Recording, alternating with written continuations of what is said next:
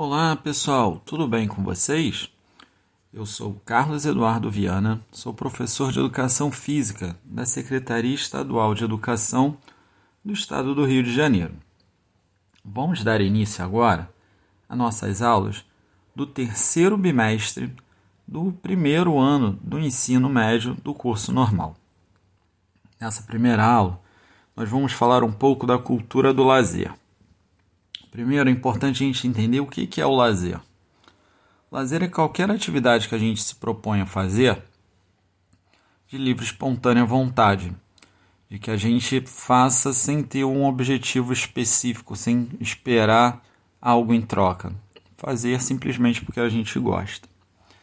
E, e aí a gente vai. E isso pode ser visto de você ter um espaço para você praticar exercício físico seja para você ter algum espaço cultural, como um local para você ver uma peça de teatro, um show, seja para você ler, ir ao cinema.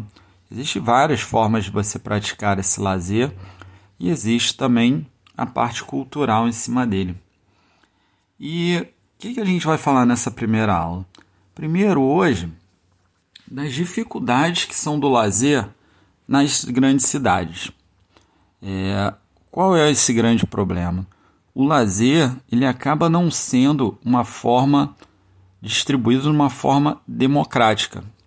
A gente encontra isso onde a gente vê em, no centro das grandes cidades ou nas áreas mais nobres espaços de lazer, centros culturais, shoppings, áreas urbanas, praças, tudo bem desenvolvido.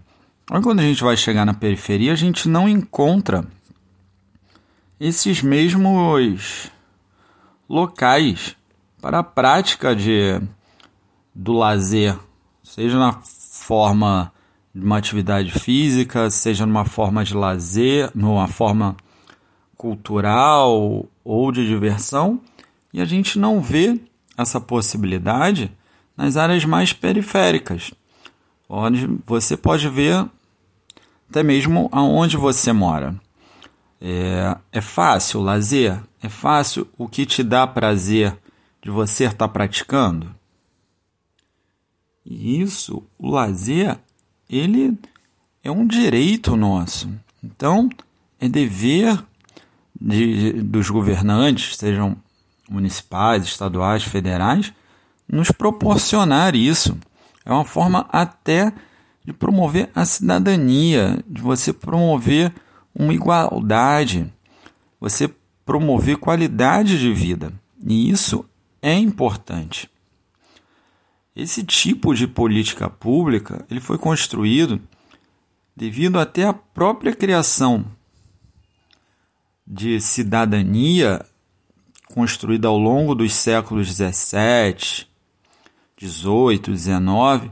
Por isso, quando se tem uma política pública para o lazer, ela não está relacionada somente à construção da cidadania, mas à utilização do espaço. A gente conseguir ocupar um espaço público é muito importante. A gente consegue com isso é valorizar aquele espaço, a gente consegue diminuir a violência por aquele espaço estar ocupado. Então é importante a gente pensar no lazer, a gente cobrar políticas públicas dos nossos candidatos ou dos candidatos dos pais de vocês, se vocês ainda não votarem, cobrar qual é a política que eles têm para onde você mora em relação ao lazer. Bom, espero que vocês tenham gostado dessa primeira aula. Vou esperar vocês para a nossa próxima aula, hein? Grande abraço, pessoal!